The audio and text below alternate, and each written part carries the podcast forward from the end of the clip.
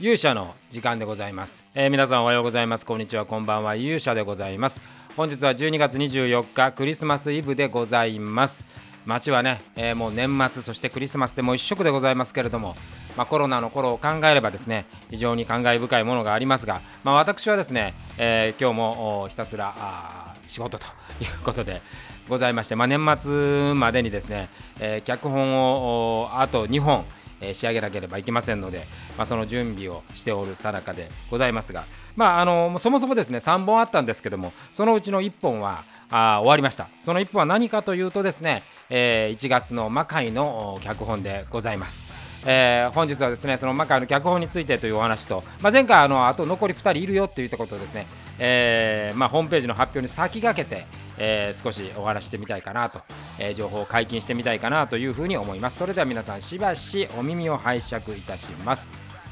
ということでございまして、えー、魔界のですね、え、台本がようやく書き終わりようやくというか、まあ、実質ですね、え、2日だったんで割とこう計画的には早く書けたんですけど、まあ、段取り的にはですねまず出演者を決めて、え、その出演者を群ごとに整理をして、え、そして、え、まず骨格シノプシスっていうよりはもう最近はもうなんかこうエクセルで、シーンごとを作ってですね、え、そのシーンにこう人をこうはめていきながらあ過不足なくはまるかということをやっていくわけでございます、え、ただ人数が30数名、え、35、6名いますんでね、え、なかなかこのしかもまあ軍によって偏りがある。例えば今回だと真田なんかめちゃくちゃ人数少ないんで、え、真田里見なんか人数少ないですから、まあ、それをどういうふうに振り分けるのかということを考えてみたり、まあ、大体そこで誰かが抜けてたりっていうことをこう確認しながらですね作業を進めて。でそれが大体終わると、まあ、骨格ができるんで、まあ、脚本に入ると。脚本はまあ効果音だとか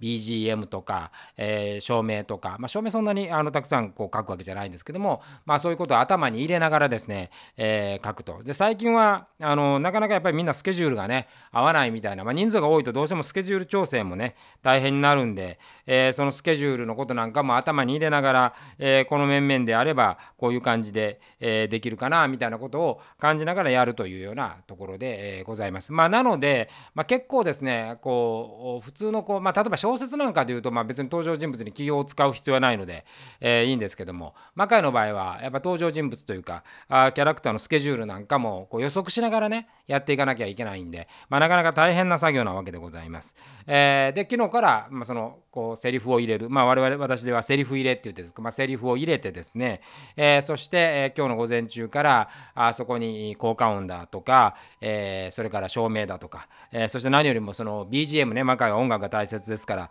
えー、BGM を入れてですね、え、完成させたということでございます。まあままあただ、まあ、ここからねまたちょっとこう今度は衣装のこととかいろいろこう整理することがあるのでまあもう年末ですし、え、活動してる面々もいるんで、まあ、台本のねメンバーへの共有は年明けになるかなというふうに思っております。で今回がまあ一つこう毎回毎回ってなんか別に意図したわけではないですけれどもあんまりこう12月に大きな流れが決まるというよりは1月に次の流れが決まるというような流れでございまして、えー、今回もですねこの1月の台本でまあ一つ区切りをつけられるかなというような形で2023年のまあ、ある種のこう固まったシリーズ立てみたいなのは、えー、その次の3月のスケジュールからね、えー、3月の魔界からそういう形になるんじゃないかなと、まあ、そこへに対する橋渡しというようなところでございます。これね何が難しいかというとですね、まあ、魔界はこう本当に関わってるメンバー今まで言うと100名近くいます。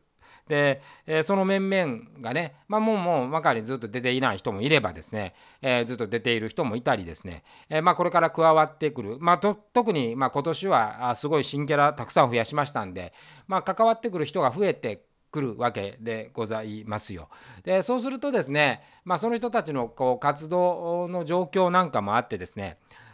まあ、よくこうあの魔界のね、まあ、ファンの皆さんからしたらこう魔界を中心に、えー、そういう人たちの活動がね見れれば魔界に必ず出れるということになるんですけども必ずしもそういうふうにいくわけではございませんで皆さんそれぞれこうスケジュールがあり考え方があったり、まあ、中には事務所を移られるっていう方もあったりですね、えー、まあ活動の方針そのものを変えたりとか変えて変えざるを得なかったりとかそういうこともありますので、まあ、その都度我々はですね、まあ、それに対して、えー、対応していかなければいけないということなんですよね。魔界がまあこれエンドがあるねあのお話であればえー、こういうざっくりですねお話する前にこういう形でこういう回数出てもらってでここで終わりですということをお伝えできるんですけど魔界っていうのはまあ終わりのないですね、えー、類を見ないもう延々と大河ドラマのように話が続いていく。大河ドラマですら1年で終わりがあるんですけども魔界は次で8年目でございますから。8年間あの言えば、えー、再演が一度もなくてですね、えー、ずっと物語が進むなんていう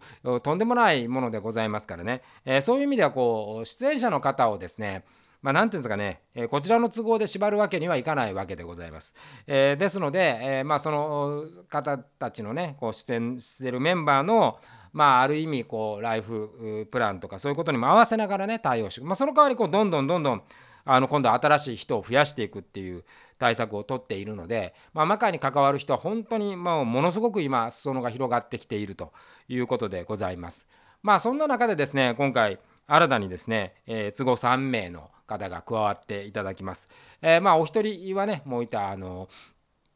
お話をさせた森下久恵さんというね、えー、ピープルパープル劇団ピープルパープル上村正幸上村、えー、君の真田正幸こと上村隆弘のね、えー、所属劇団の看板女優さんが、えー、来てくれるということでこれは非常に楽しみにしております。でもう一人がですね、えー、奥村仁さんというね、え若者ですね若いですよ、え若者が参加しててくれます、えー、ミュージカル「テニスの王子様」フォースシーズンの赤澤役ということで。で彼はですねもともと男子新体操で、えー、アクロバットパフォーマーでもあるというところなんですよ。えー、なかなかね今まで魔界には類を見ない身体能力。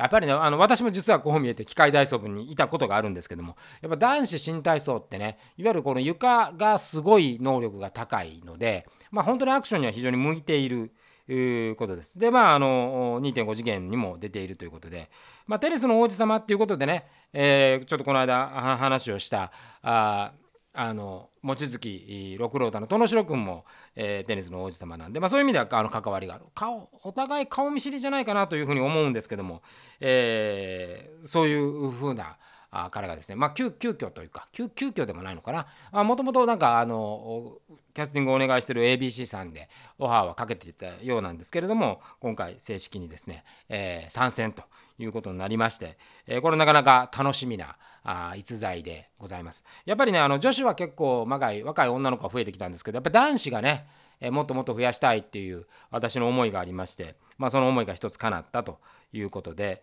え、ございます。これは非常にあの嬉しい嬉しいなというふうに思っておる次第で、え、ございます。で、え、もう一人がですね音楽班です。えー、イリュージョンフォースというバンドのですね、えー、ジン君というねボーカリストですね、えー、この方があの参戦とこれ、まあ、前回お話しましたクレイジーさんからのご紹介ということで韓国の方なんですよ実は、えー、韓国人の方なんですけどもあのイリュージョンフォースは結構長く活動している、